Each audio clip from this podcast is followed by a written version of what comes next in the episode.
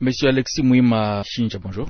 Bonjour, Monsieur Bernardin. Comment se présente aujourd'hui, si vous pouvez faire un état des lieux de la situation du secteur minier pendant cette période où le M23 a déjà occupé plusieurs zones?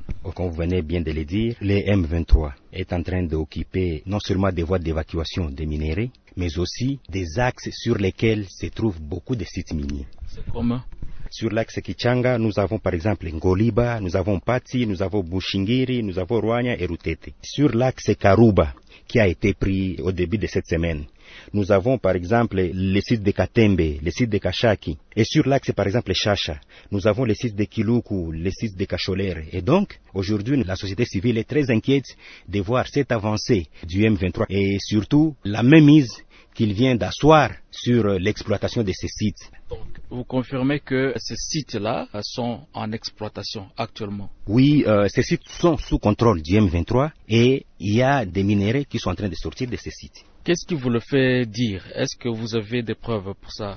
Nous sommes euh, la société civile, les représentants des communautés minières. Nous savons qu'il y a un bon nombre qui sont partis, qui ont fui la guerre mais il y en a nos éléments qui sont sur place et qui sont en train de nous relater l'existence des exploitations dans ces endroits. Et pour la plupart, euh, dans les sites que vous venez de citer là, c'est quels sont les minéraux qui sont exploités? Vous savez que le territoire de Massis, c'est un territoire qui est riche en coltan, et en cassitérite. Certains de ces sites produisent le coltan, les autres la cassitérite. Et comme vous le savez, la cassitérite et le coltan, ce sont des minéraux qui sont classés stratégiques pour la République démocratique du Congo.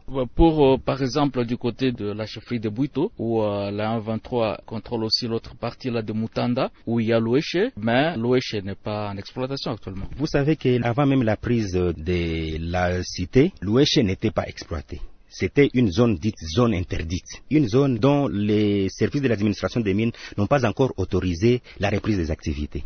Ce qui est contraire à ces zones qui viennent d'être occupées précédemment. c'est déjà classé euh, vert ou bien déjà certifié La qualification, bien la classification des zones vertes ou pas est faite par le gouvernement. Les sites que nous venons de citer, là-bas, c'était des zones qui étaient déjà exploitées. Ce sont des sites artisanaux où il y avait les exploitants miniers artisanaux qui étaient en activité.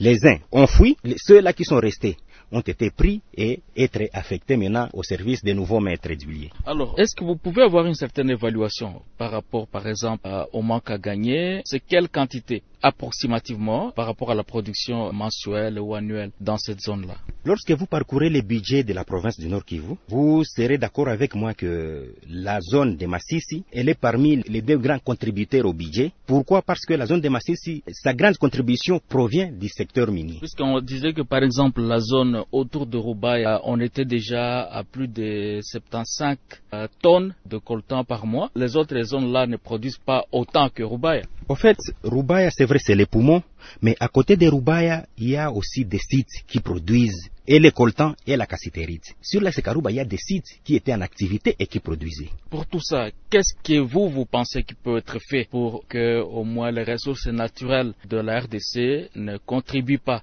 à financer cette guerre? Nous saluons d'abord les efforts qui ont été faits au niveau du gouvernement provincial, parce qu'au niveau de la province, à travers la commission de suivi des activités minières, la CESAM, les groupes multi-acteurs a activé un plan de mitigation qu'il a renforcé et adapté à la réalité actuelle. Certaines coopératives ont décidé de suspendre l'exploitation minière jusqu'à ce que la situation s'améliore. Le gouvernement a encore exigé à ce qu'il y ait suspension des activités de l'étiquetage. Donc ça, ce sont déjà des mesures importantes que nous, la société civile, nous saluons. Alors, ce que nous demandons maintenant aux acheteurs finaux, surtout au niveau des pays de la sous-région comme par exemple le Rwanda, dont il y a les indices sérieux de contamination de la chaîne par les minéraux qui proviennent de nos sites. Donc les acheteurs finaux doivent se rassurer que non, les minéraux qu'ils achètent du côté du Rwanda ne sont pas les minéraux qui ont été contaminés, c'est-à-dire qui proviennent de nos sites qui sont sous contrôle de ces rebelles. Parce qu'actuellement, il y a vraiment de fortes présomptions que les minéraux qui proviennent de là passent par des réseaux mafieux et chutent par la chaîne du Rwanda. Monsieur Alexis Mouima,